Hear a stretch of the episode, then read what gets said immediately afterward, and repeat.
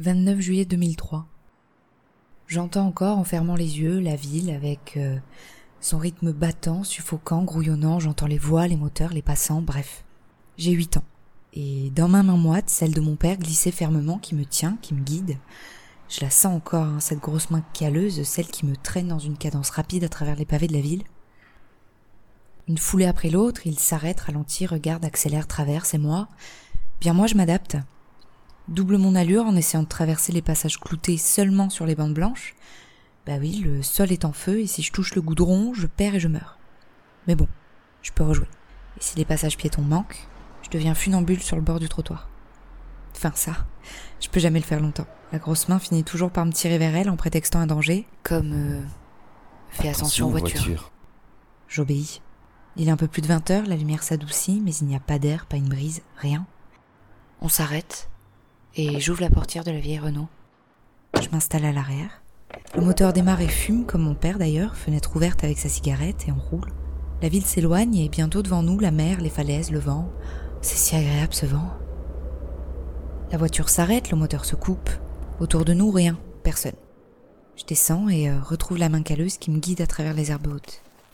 Quelques minutes de marche et hop, on s'assoit, on s'installe. La nuit commence à envelopper le ciel, l'air s'adoucit et je reste à ma place, près de mon père silencieux. J'attends. Ce moment, c'est une éternité suspendue. Une heure ou deux, je sais plus.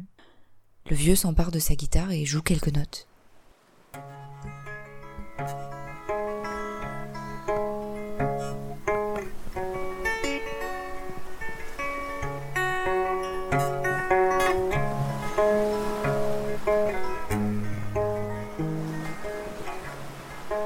29 juillet 2020.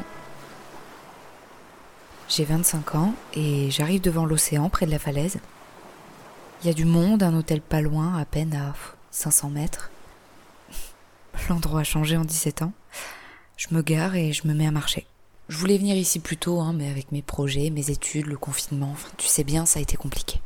Je savais que je te perdrais un jour, euh, du cancer ou bien d'une autre merde de ce genre, mais je pensais pas te perdre cette année aussi vite et pas à cause d'un virus responsable d'une pandémie. J'ai même pas pu te voir. En tout cas, sache qu'ici, euh, on est redevenu libre, enfin presque. Enfin, on est surtout spectateur d'un monde qu'on ne comprend plus. Mais bon, là tout de suite, j'ai à nouveau 8 ans et j'entends encore ta voix. Faudrait que tu gardes les yeux ouverts. Faudrait que tu te protèges contre les guerres. Tu pourras pas toujours gagner. Tu sauras pas toujours sur quel pied danser, mais tu sauras pas toujours sur quel garde la force des signes et de recommencer, garde la force des signes.